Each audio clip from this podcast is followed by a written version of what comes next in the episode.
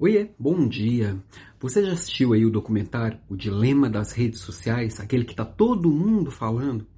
Ou não assistiu, mas já tem a sua opinião?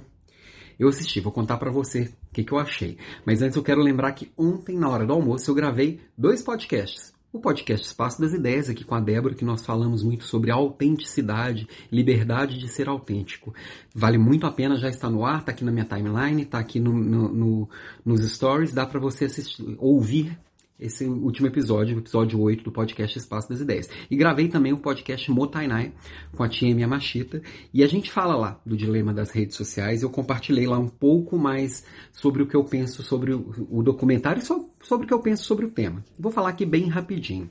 Quando eu penso no documentário que eu assisti, eu vejo duas coisas, tá? Principais. Primeira delas, coisas muito óbvias. Para mim ele foi bem óbvio em tudo que foi dito. Então antes de assistir eu já tava, eu tava até meio reticente, falar, não, já sei o que vai ser falado.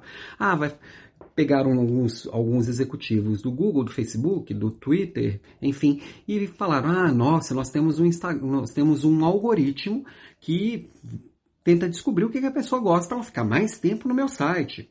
Olha, a gente usa as informações das pessoas para vender publicidade para outras pessoas e a gente direciona a publicidade para essas pessoas.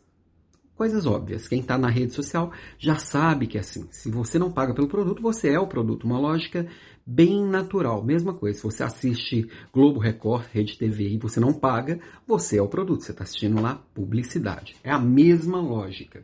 E o segundo ponto que eu vejo é que o documentário ele escolheu um lado.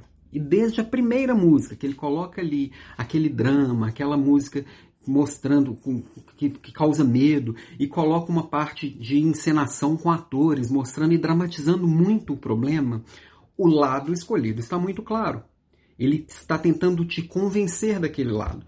Se você tem ciência disso e você consegue olhar os contrapontos e pensar nos contrapontos e escolher o seu lado, beleza. Se você quer só se influenciar e reforçar o que você acredita, também beleza, mas esteja ciente. É, eu sempre que vejo algo muito tendencioso, eu me forço muito a pensar para o outro lado. Então eu fiquei torcendo contra, confesso aqui. Agora, entendei o papel da rede social na sua vida e use ela para o lado bom. Eu uso para aprender, eu uso para me comunicar e me conectar com pessoas muito legais. Para mim funciona muito bem. Escolha um jeito para funcionar bem para você também. Beijo e até amanhã. E ouve lá os dois podcasts, tá?